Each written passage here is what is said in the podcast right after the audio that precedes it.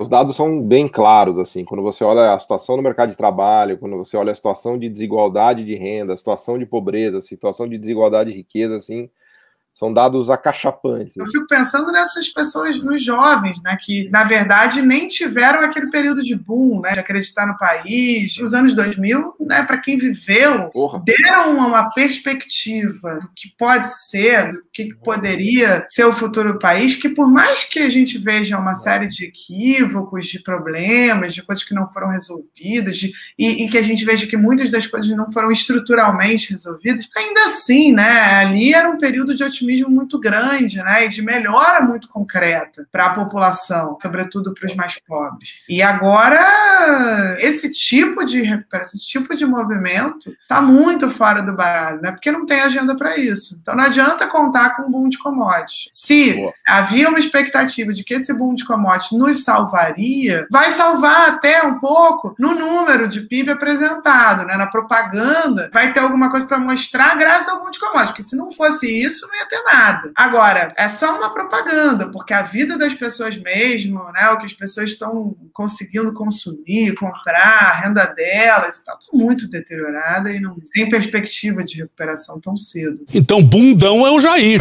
Medo e delírio em Brasília. É uma canalice que vocês fazem.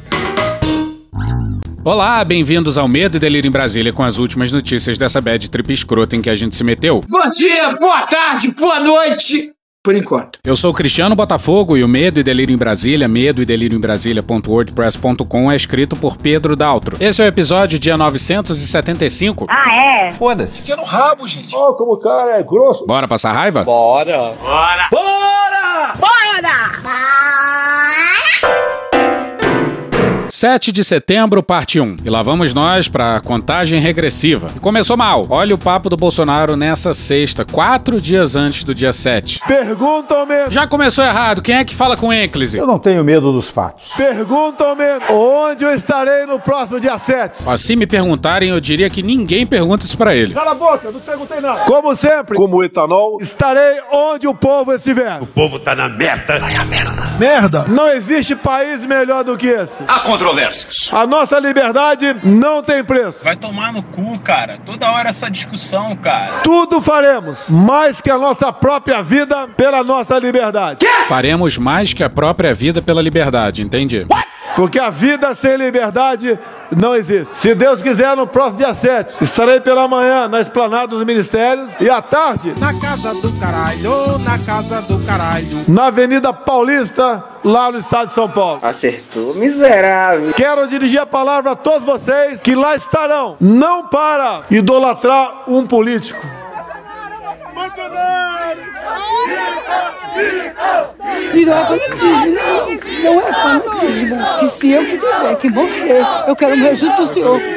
Mas estão lá, lá estarão, para mostrar o peru. Não. Para mostrar a grandeza do peru. Chega! O peru é grande. Caralho! Para mostrar a grandeza do nosso país e a grandiosidade do seu povo. Eu não sou povo desse rapaz! Nós não precisamos sair das quatro linhas da Constituição. Cara, não tô acreditando. De novo isso, sabe? Ali temos tudo que precisamos. Mas, se alguém quiser jogar fora dessas quatro linhas. Ah. Meu Deus! Nós mostraremos que poderemos fazer também.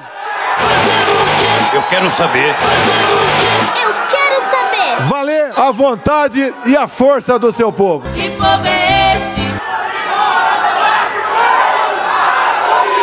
Isso é ameaça de golpe. É um golpe pedindo golpe militar. É golpe. Após o 7 de setembro.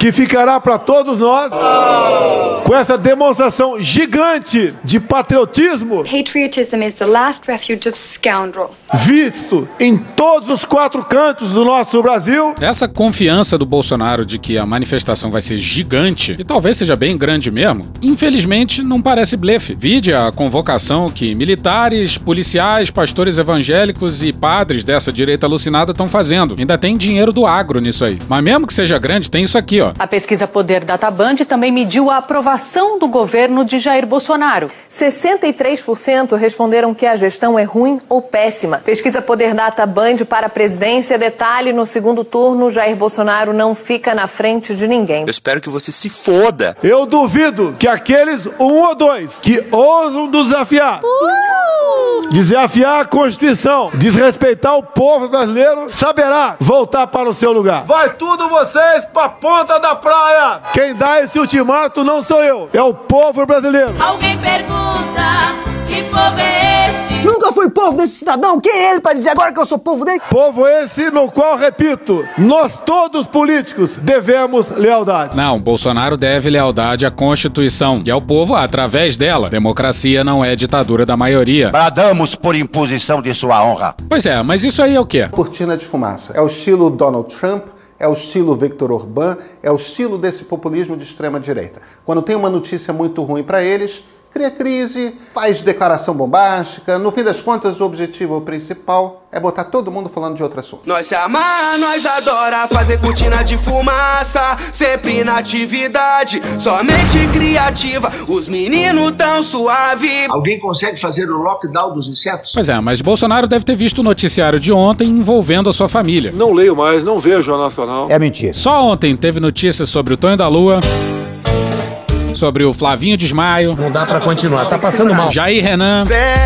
04 é transão. E uma de suas ex-esposas. Uma pessoa que trabalhou décadas com a família, em especial com a ex-esposa dele, do Bolsonaro, a mãe do Renan, entregou todo mundo, inclusive que Bolsonaro é corno. O meu nome é Dejair, fácil de confundir com Caminhão. O presidente Jair Bolsonaro assinou hoje duas medidas provisórias e um decreto para atender reivindicações dos caminhoneiros. Ah, agora eu entendi! Bom, óbvio que foda-se se Bolsonaro é corno ou não é, isso é uma questão particular dele. Mas fato é que o cara abriu a boca. E pior, em qualquer quadra da história, isso aí pouco importaria. Ou pelo menos deveria não importar. Mas porra, puta que pariu. Você chama ele de fascista ou genocida e a base dele nem liga, ele não liga. Agora chama o machão tóxico de corno aí pra você ver. Mas deixamos isso de lado. Bolsonaro não esperava que dias antes do 7 de setembro aconteceria uma espécie de desembarque do pessoal endinheirado. Bora pra Camila Veras Mota na BBC News Brasil no dia 2. Os manifestos assinados nas últimas semanas por empresários, figuras do agronegócio e do mercado financeiro são o lado visível de um desembarque silencioso de parte da elite econômica da base de apoio do governo Bolsonaro. Demoraram três anos para entender que o cara que vocês colocaram lá não é um democrata, né? Quem faz a avaliação é o economista José Roberto Mendonça de Barros, secretário de Política Econômica do Ministério da Fazenda entre 1995 e 1998. E é curioso como boa parte das lideranças evangélicas continuam umbilicalmente ligadas ao Bolsonaro. O mercado desistiu, mas eles continuam lá. De fato, Bolsonaro é o melhor representante da agenda reacionária que muitos deles defendem. O desencanto de parte do mercado financeiro e de empresários com o governo se aprofundou nas últimas semanas, diante do que ele considera uma virada no cenário político e econômico. Tu tava fora do Brasil, irmão? Ajudaram a colocar esse cara lá, vocês. É, a virada no cenário político começou mês passado, né? E o desencanto se dá porque eles perceberam que agora vão perder dinheiro. Olá, eu gosto de dinheiro. A tramitação atrapalhada da reforma do imposto de renda e a proposta de parcelamento de precatórios com o intuito de turbinar um novo Bolsa Família se misturam à antecipação da sucessão presidencial. O Lula está elegível para 22. O aumento da inflação e dos juros. Temos ali uma inflação nos alimentos, está alta. Tem inflação, tem desemprego. E agora uma crise hídrica e energética. Só se dá valor à água do poço depois que ele seca. E nada se fala sobre pandemia. Pra quem tem dinheiro e pode trabalhar de casa, ou quem tem dinheiro e não precisa morar empilhado com um monte de gente, ou quem tem dinheiro e não precisa pegar ônibus e metrô lotados. Essa galera aí, foda-se, mais de meio milhão de mortos, chegando quase a 600 mil. Claro, estamos generalizando, mas para muita dessa gente, o ideal teria sido se Bolsonaro tivesse seguido seu plano pra pandemia, que é basicamente fazer nada. A resposta veio como aumento do dólar, queda da bolsa e elevação das taxas de juros futuros, que mostram a expectativa do mercado em relação à Selic nos próximos anos e acabam sendo um termômetro da percepção de risco do país. Abre aspas, isso que aconteceu nas últimas duas, três semanas é que essa realidade se abateu no mercado financeiro. Houve uma revisão generalizada de cenários. Fecha aspas, diz Mendonça de Barros em entrevista à BBC News Brasil. Abre aspas, estamos falando de outro mundo, outro cenário em que finalmente o mercado financeiro capitulou. Fecha aspas. Pois é, tem mais de um ano e meio de pandemia, com Bolsonaro tratando a pandemia do jeito que vem tratando e só agora capitularam. Quebraram a cara, ninguém controla maluco. E é cada vez mais difícil pensar em uma reversão, diz ele, com a entrada precoce do elemento da sucessão presidencial de 2022 no jogo. Abre aspas, o executivo puxou essa discussão e agora não tira mais. Então nós vamos com isso até outubro do ano que vem, com as incertezas, as pressões, o que só reforça esse cenário de desaceleração. Fecha aspas, pontua. Pois é, há de ser a mais longa e torturante das campanhas. Eu sou favorável à tortura, tu sabe disso. Sob esse pano de fundo, a decepção da elite empresarial e econômica do país com o governo foi ganhando novos contornos. Abre aspas, já existe um bom desembarque. Para a maior parte desses agentes, isso é feito de forma silenciosa. Atualmente, porém, não mais tanto. Aquele primeiro manifesto em que todo mundo foi na pessoa física, havia empresários de peso ali, fecha aspas. Mendonça de Barros se refere ao manifesto Eleições serão respeitadas, uma reação às ameaças do presidente às eleições no próximo ano. Fazemos eleições limpas no Brasil ou não temos eleições. O pessoal fala que eu devo tomar providência. Eu estou aguardando o povo, dar uma sinalização. Bolsonaro faz reiteradamente acusações infundadas e sem provas de que a urna eletrônica seria fraudulenta. A fraude está no TSE. No meu entender, houve fraude. E diz que o país só teria eleições justas com o retorno do voto impresso. O voto impresso é o caralho. Também desfere com frequência ataques contra ministros do STF. É uma luta direta com uma pessoa apenas ministro Luiz Barroso. Se o ministro Barroso continuar sendo insensível, como parece que está sendo insensível, que é um processo contra mim, se o povo assim o desejar, uma concentração na Paulista para darmos o último recado para aqueles que ousam açoitar a democracia. Repito, o último recado. E inflama sua base de apoio que defende uma ruptura institucional por meio de um golpe militar. Discurso inflamatório do Bolsonaro. O economista foi um dos mais de 200 signatários iniciais do manifesto, ao lado de figuras como o industrial Horácio Laffer Piva, acionista da Clabin, gigante da área de celulose e papel, e da empresária Luísa Helena Trajano, presidente do Conselho de Administração da rede Magazine Luiza. Mais recentemente foi a vez do agronegócio. Sete entidades lançaram um manifesto em defesa da democracia que dizia que o Brasil não poderia se mostrar à comunidade internacional como uma sociedade permanentemente tensionada, em crises intermináveis ou em risco de retrocessos e rupturas institucionais. A imagem do Brasil no exterior hoje é a pior da história do Brasil. E há ainda o manifesto que vinha sendo costurado pela Fiesp e pela Febraban, suspenso depois que os bancos públicos Caixa Econômica e Banco do Brasil ameaçaram deixar a Febraban caso o texto fosse divulgado. Ainda que não tenha sido tornado público, o movimento seria mais um indicativo de que já há um desembarque desse grupo. Abre aspas, eu sou testemunha disso, no mundo que eu consigo olhar, do qual eu consigo falar. É exatamente isso, um desencanto, fecha aspas. Não fode, meu irmão. Tu mudou foto de perfil, botou bandeira verde e amarela, enfiou a camisa do Brasil no, na bunda, encheu o saco de todo mundo para botar esse jumento lá. Agora tu aguenta. Mendonça de Barros diz que, abre aspas, ninguém está encantado pela esquerda, fecha aspas, mas que há cada vez mais uma visão de que o caminho pelo atual governo tampouco é uma solução. Abre aspas, e aí todo mundo fica pensando e sonhando com o que se convencionou chamar de terceira via, algo tão desejável quanto difícil de se pôr em pé, fecha aspas. Aí um parêntese para o caso da Febraban. Os bancos privados estão pagando para ver. Altamiro Silva Júnior e Cíntia Decloete no dia 2 no Estadão. O impasse entre bancos privados e públicos continua na Federação de Bancos Brasileiros, a FEBRABAN, apesar da tentativa de entendimento para amenizar o ruído causado pelo Manifesto da Federação das Indústrias do Estado de São Paulo, Fiesp, assinado pela entidade dos bancos, que pede harmonia entre os três poderes. Até aqui, a FEBRABAN decidiu seguir com o voto da maioria de seu conselho diretor e manter o apoio ao texto, sem críticas diretas ao governo, mas que cobra paz em Brasília. O governo achou uma boa ideia peitar os banqueiros, isso enquanto os índices de aprovação do governo derretem, ameaçando tirar da Febraban a Caixa Econômica Federal e o Banco do Brasil. Dentro da Febraban, uma eventual saída de ambos é lamentada, mas o clima é vida que segue. Ou seja, foda-se. Ambas instituições representam 23% do orçamento da Febraban. Procurados, Caixa e Banco do Brasil não comentaram. A Febraban esclareceu nessa quinta-feira, dia 2, que a frase vida que segue não pode ser atribuída à entidade, que não emitiu qualquer declaração nesse sentido. Pois é, o blefe do governo não deu certo. Deu errado. Sou ousado. E vida que segue, hoje deu no Lauro Jardim que Banco do Brasil e Caixa Econômica Federal avisaram que não sairão. Ao que parece, foram jogar pôquer com profissionais e deu nisso. Mas verdade seja dita, esse governo é tão louco que se ele jogar em pôquer com o pessoal do Jardim de Infância é capaz dele perderem também. E voltemos ao Mendonça de Barros.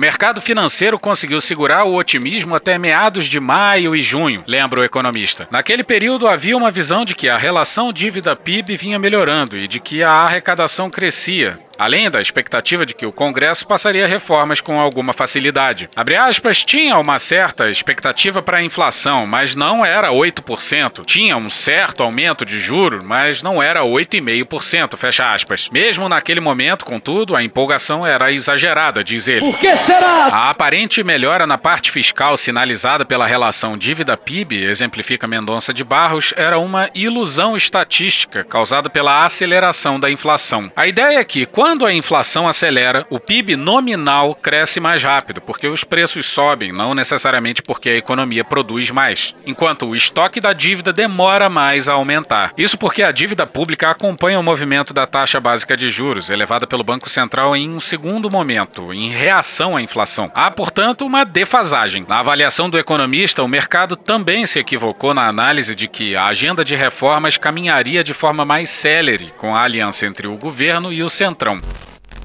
Pois é, mas Bolsonaro vai perdendo tanto apoio que a conta do Centrão começa a ficar impagável. O risco de que a qualidade do que fosse aprovado não valesse a pena, hoje materializado, sempre existiu. Exemplo recente é a medida provisória de capitalização da Eletrobras. Aprovada com tantos jabutis, termo comumente usado para se referir à inclusão de parágrafos completamente alheios ao tema do dispositivo, que na avaliação de entidades do setor elétrico deve encarecer o custo da energia. Atenção, Paulo Guedes! Pois é, a MP da Eletrobras era tão esquisita que até os privatistas estavam implorando para o governo desistir da MP. Ou seja, vocês percebem a loucura que está tomando conta desse país?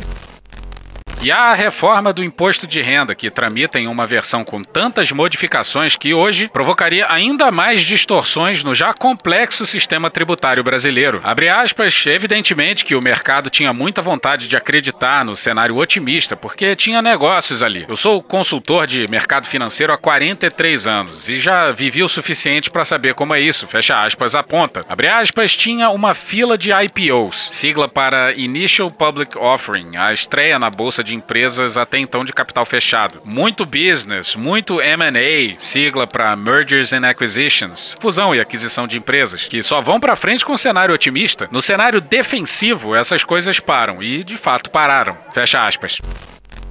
E passamos ao Ricardo Melo na Folha no dia 2.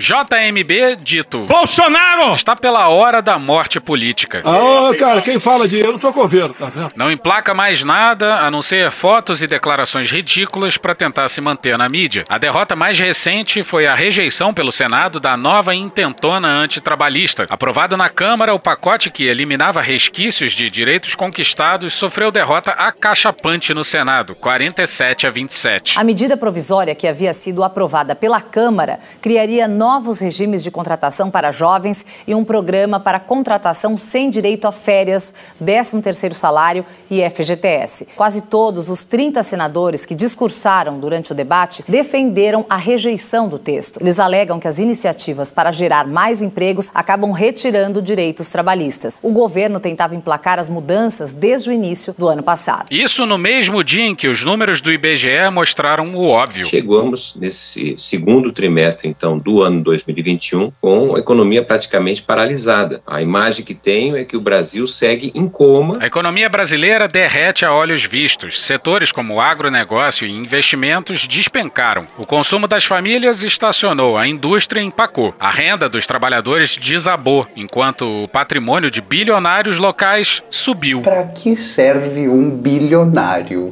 Basicamente, o bilionário serve para a economia. Ter bilionários em uma economia é prejudicial a ela. A gente está falando de gente obscenamente rica, absurdamente rica. Gente que segue enriquecendo enquanto tantos outros vão empobrecendo. É um crime agora ser rico no Brasil? Se fuder. Pois é, e até os bilionários estão abandonando o barco.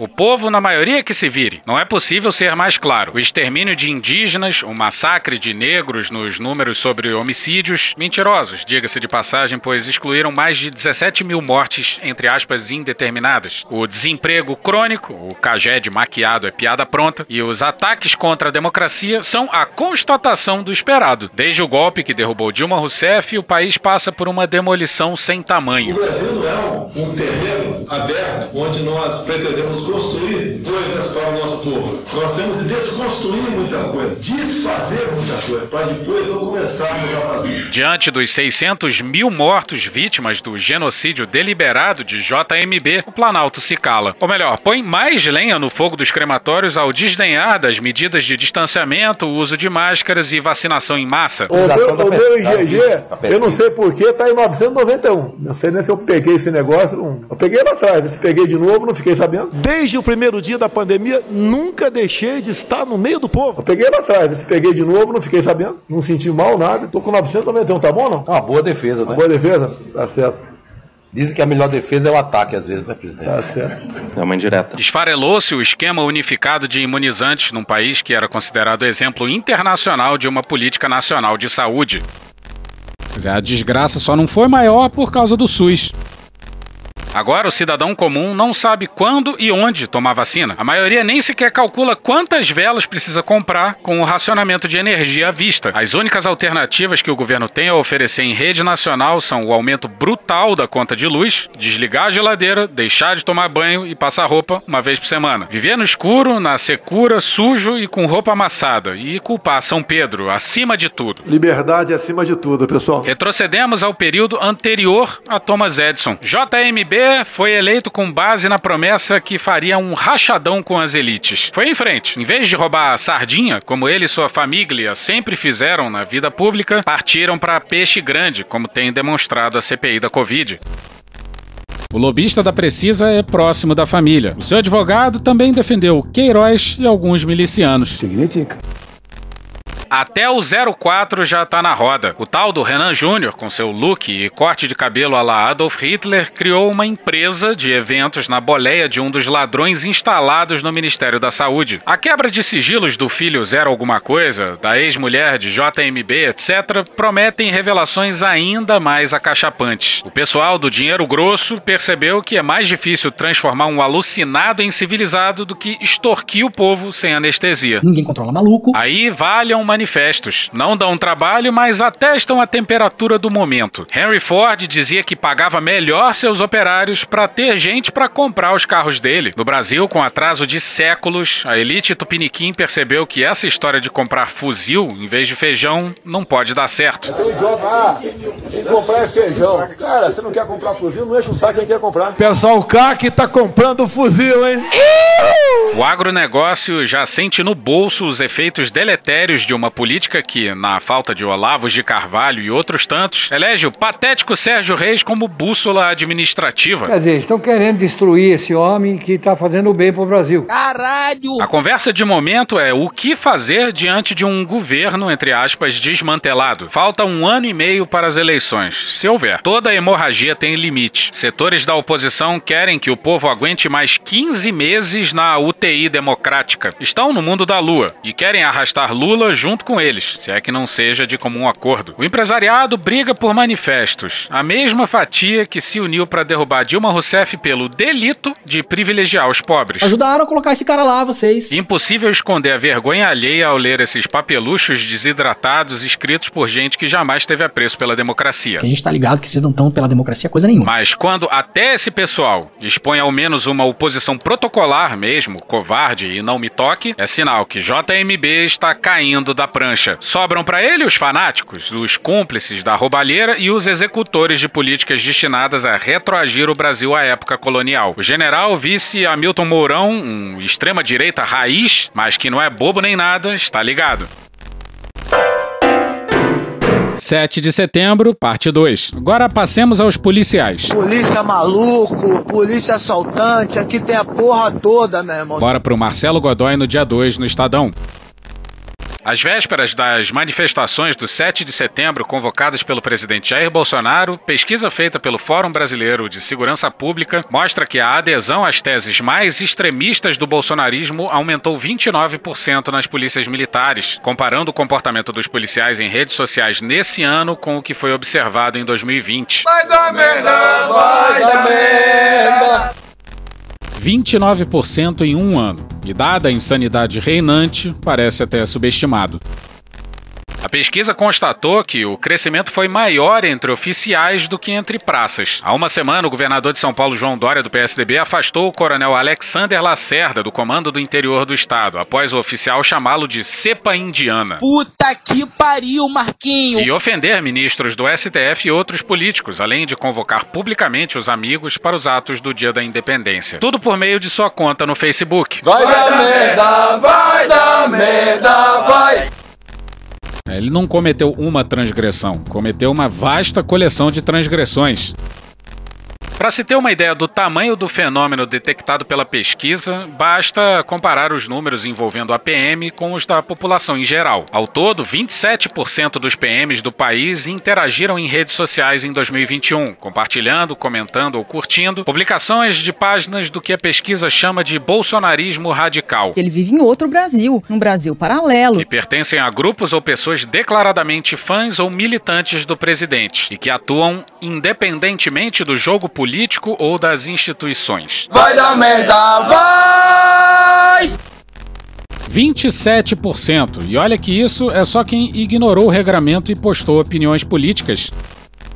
Na população em geral, esse número ficou em 17%. Abre aspas, não estamos falando de manifestações cívicas, mas da defesa da prisão de ministros do Supremo, do fechamento do Congresso e de outras pautas ilegais. Fecha aspas, disse ao Estadão o sociólogo e diretor-presidente do Fórum, Renato Sérgio de Lima. Acabou, porra! O levantamento mostra também que a influência bolsonarista está concentrada nas corporações militares. É relativamente baixa a adesão aos ambientes de apoio ao presidente presidente da República na Polícia Civil, 13% em 2021 ante 9% em 2020. E na Polícia Federal, 17% nesse ano em comparação aos 13 em 2020. Vai dar merda, vai dar merda.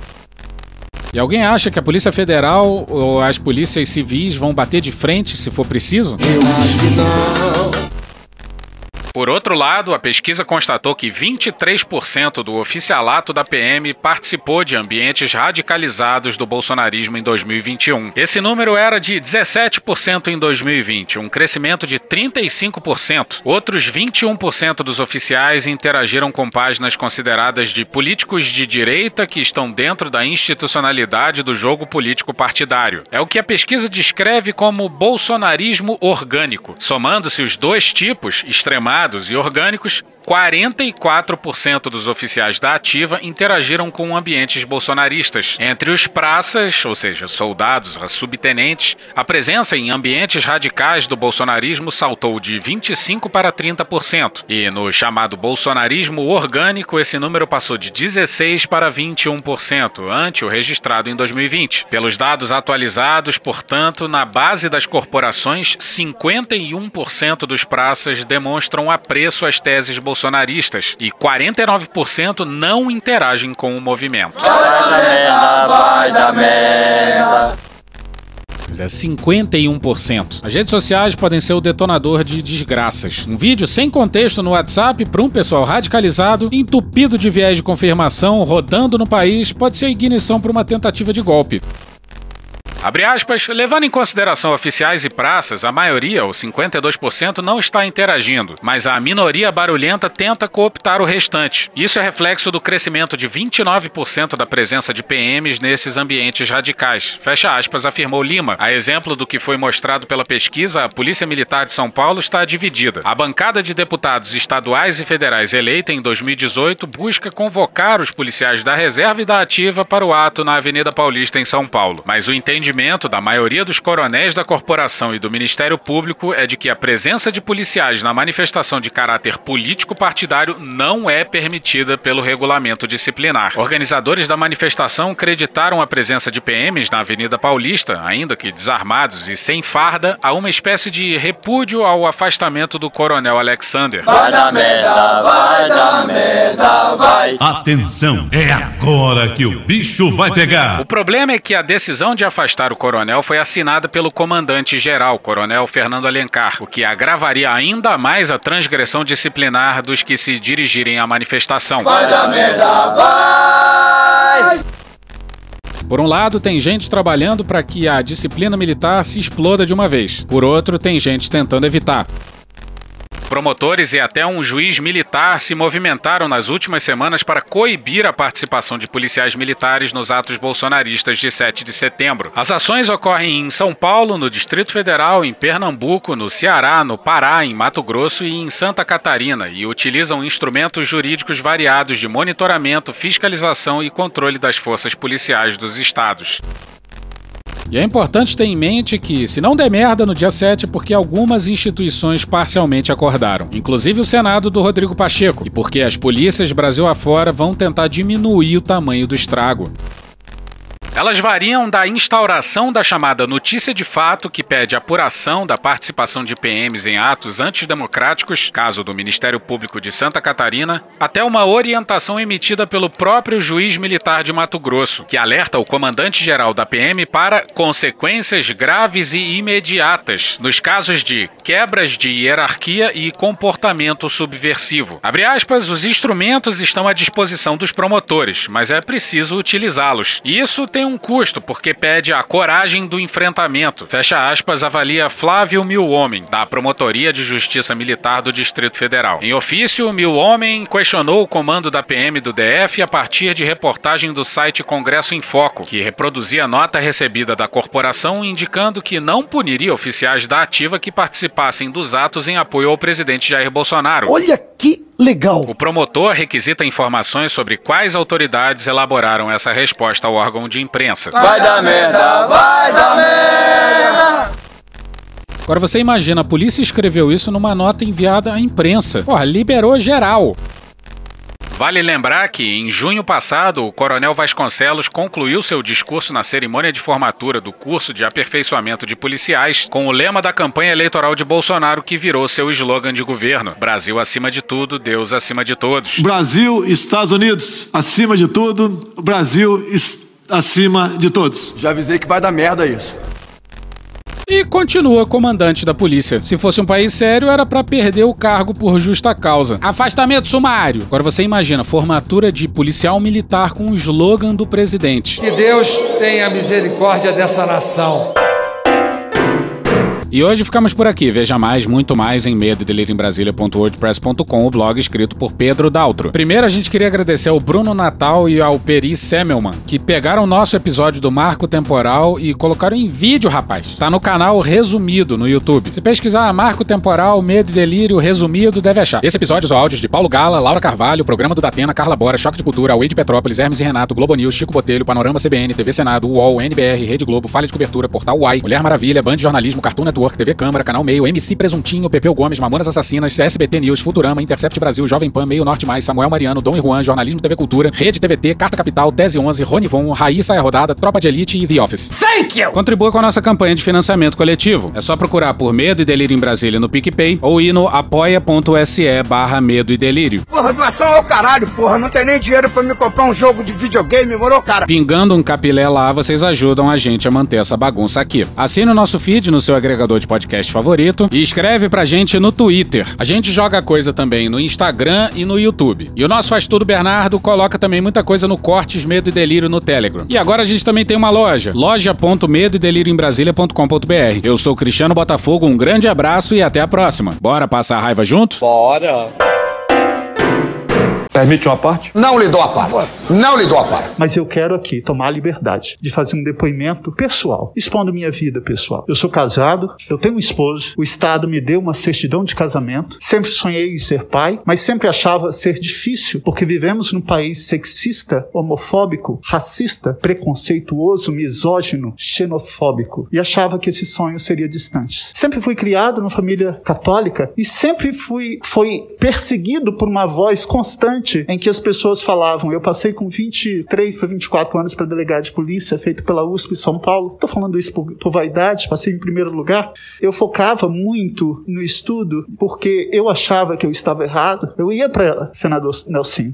Eu ia para a igreja, ajoelhava e chorava, pedindo para que Deus mudasse aquilo em mim. Quando eu aprendi que efetivamente, e só pude me dar a liberdade de ter minha primeira relação homoafetiva aos 26 anos de idade. Então, sonhar ser pai parecia ser muito distante, porque essa casa fecha constantemente as portas para a população LGBTQIA.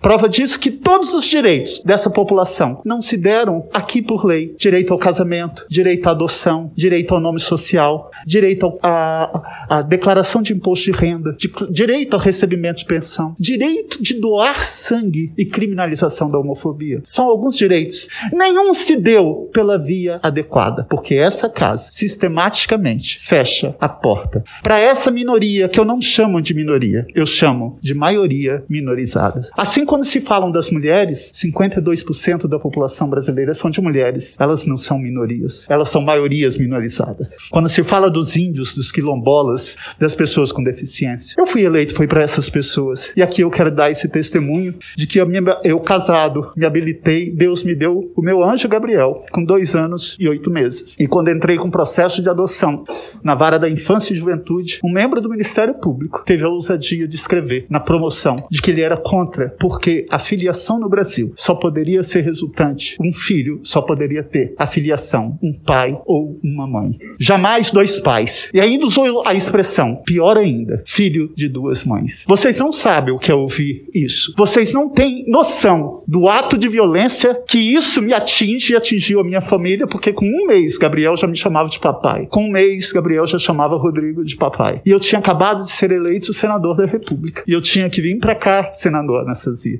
E todas as vezes que eu precisava, eu tinha que autorizar o meu esposo a trazer o nosso filho. Porque um promotor de justiça que está ali para cumprir aquela premissa que está no artigo 3 que um dos princípios, um dos fundamentos da República Federativa do Brasil é promover o bem-estar de todos e abolir toda e qualquer forma de discriminação. Ele foi preconceituoso, ele foi homofóbico e me causou um dano irreparável. Um dano que não se paga com dinheiro, um dano emocional. Porque o próprio Estatuto da Criança e do Adolescente estabelece que tem que se analisar o bem-estar da criança. Em nenhum momento aquele promotor de justiça pensou no meu filho. Ele não pensou no meu filho.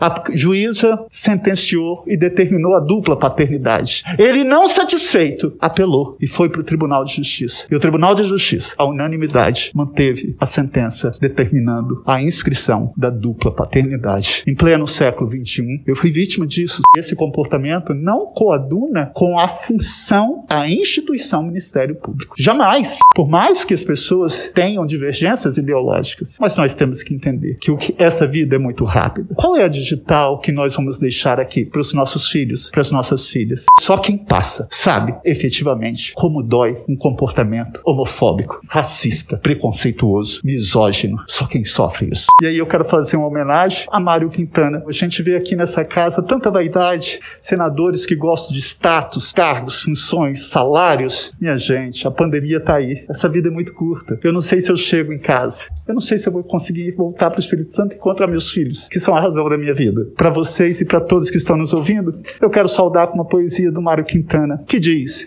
A vida são deveres que nós trouxemos para fazer em casa. Quando se vê, já são seis horas. Quando se vê, já é sexta-feira. Quando se vê, já é Natal. Quando se vê, já terminou o ano. Quando se vê, já não sabemos mais por onde andam os nossos amigos. Quando se vê, perdemos o amor da nossa vida. Quando se vê, já passaram 50 anos. Agora, agora é tarde demais para ser reprovado. Se me fosse dado um dia uma oportunidade, eu nem olharia o relógio. Eu seguiria em frente, jogaria, seguiria em frente. Diria para os meus amigos: olha, vocês são extremamente importantes para mim. Eu seguraria o meu amor, que está muito à minha frente, e diria: eu te amo. Dessa forma eu digo: não deixe de fazer algo que goste devido à falta de tempo. Não deixe de estar com quem você ama, por puro medo de ser feliz. A única falta que será, será desse tempo, que infelizmente não voltará mais. Porra! Porra! Porra! Porra! Putinha do poço. Problemas? Pornô. Pornô. Paralelepípedo de crack? Paralelepípedo de crack? Paralelepípedo de crack. Presidente, por que sua esposa Michele recebeu 89 mil de Fabrício Queiroz? Parte terminal do aparelho digestivo. Pum. Que bom do bom. Agora, o governo tá indo bem. Eu não errei nenhuma. Eu não errei nenhuma. Zero. Porra! Será que eu tô errando falar isso daí? Não tem como não dar errado. Vai dar errado. Tem tudo para não dar certo. O cu dilatado.